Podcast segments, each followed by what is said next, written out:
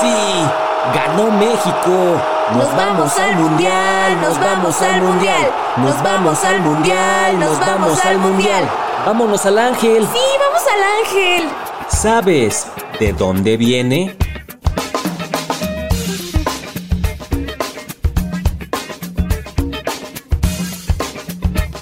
El ángel de la independencia.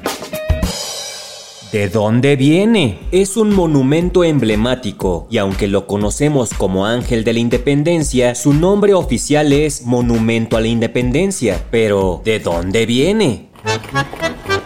Viajemos a 1902. La construcción de este gran monumento comenzó en la presidencia de Porfirio Díaz, poniendo la primera piedra el 2 de enero. Dentro de esta se decidió poner un cofre con el acta de independencia de México, junto con algunas monedas de la época. El arquitecto mexicano Antonio Rivas Mercado fue el encargado responsable de esta obra, mientras que las esculturas y bajo relieve fueron diseñados por Enrique Alciati, otro arquitecto destacado de la época época, pero de origen italiano. La obra necesitó ocho años para estar lista, por lo que no fue hasta 1910 que Porfirio Díaz la inauguró, conmemorando el centenario de la independencia de México. ¡Viva México! El monumento tuvo un costo total de 2.150.000 pesos de la época. El diseño de la columna de la independencia estuvo inspirada en la columna de Trajano en Roma y la columna de la Victoria en Berlín, incluyendo el ángel, mide 45 metros de altura. Pero, ¿de verdad es un ángel?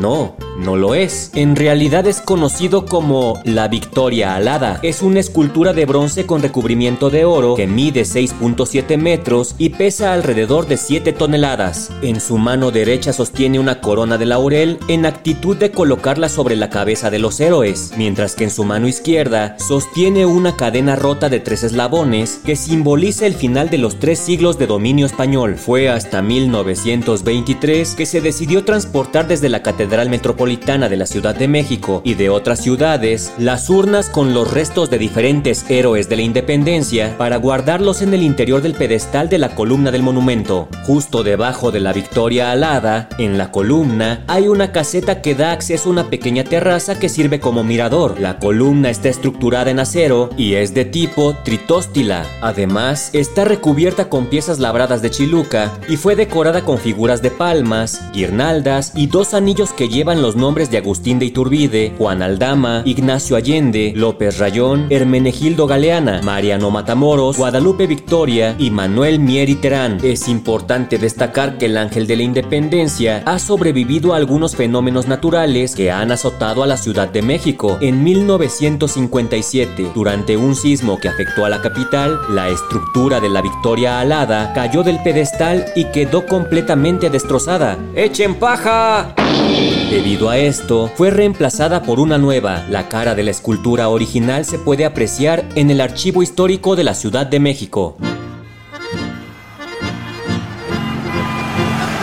Hasta la fecha, este gran monumento es más que solo un decorativo del Paseo de la Reforma, pues es la escultura que le recuerda a cada mexicano el esfuerzo, valor y la sangre que los héroes derramaron en aquella lucha. Vivan los héroes que nos dieron patria y viva México. ¡Viva! ¿De dónde viene? Un podcast de El Universal. Nos vamos al mundial, nos vamos al mundial. Ya llegamos. Uh, chale, hay mucha gente. Está horrible.